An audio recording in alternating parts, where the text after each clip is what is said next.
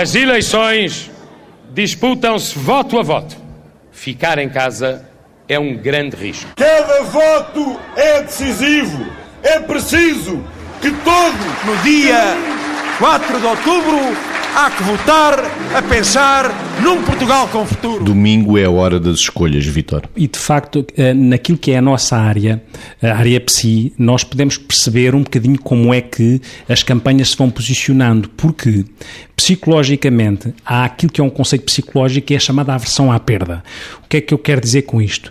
Está estudado que as pessoas têm duas. A, a, inquietação com a perda tem duas vezes mais potência do que a necessidade de ganhar. Traduzindo, quando as pessoas vão ameaçando os outros com aquilo que é, que pode resultar de ficar um partido no governo ou do outro uh, ir para o governo, vão jogando muito com um sentimento de ameaça por haver uma mudança, ou por poder haver, ou, ou por poder ficar o mesmo.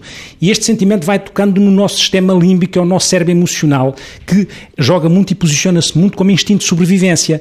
E o que faz com que provavelmente, não sei se, se eles têm, se os partidos têm consultores da área da psicologia, mas intuitivamente e empiricamente estão a jogar com a ameaça do outro, porque de facto a ameaça pode ter mais poder naquilo que diz respeito ao momento da escolha.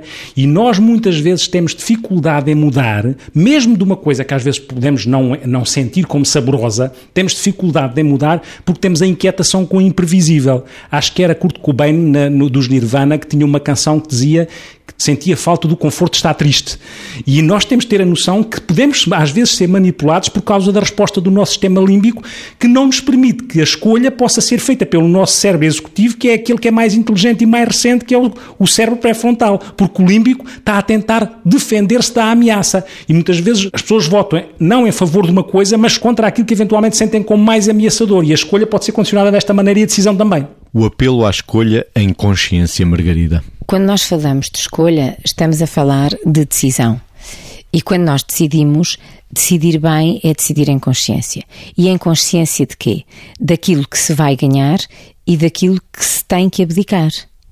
Ou seja, Pode haver um dilema, podem haver períodos em que haja, em que as circunstâncias fomentem os dilemas, mas depois, quando chega a hora da escolha, chega a hora do apelo à responsabilidade, a responsabilidade é essa que deve ser individual e coletiva, mas claro, cada um assumindo a sua, não é? Portanto, por um lado dizer que, por isso, a decisão de cada um é imprescindível.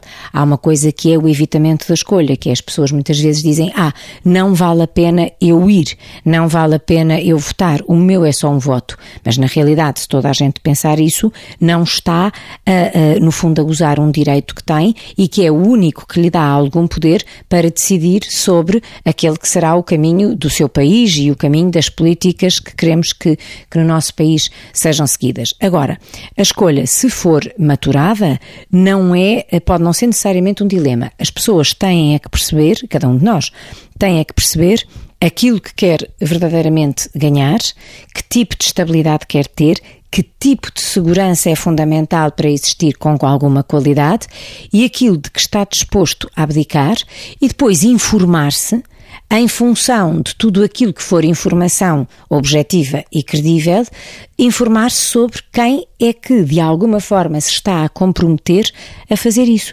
A partir daí fazemos a nossa parte, ou seja, informamos-nos, percebemos aquilo de que queremos ter, aquilo de que queremos abdicar e escolhemos na hora do voto, em boa consciência.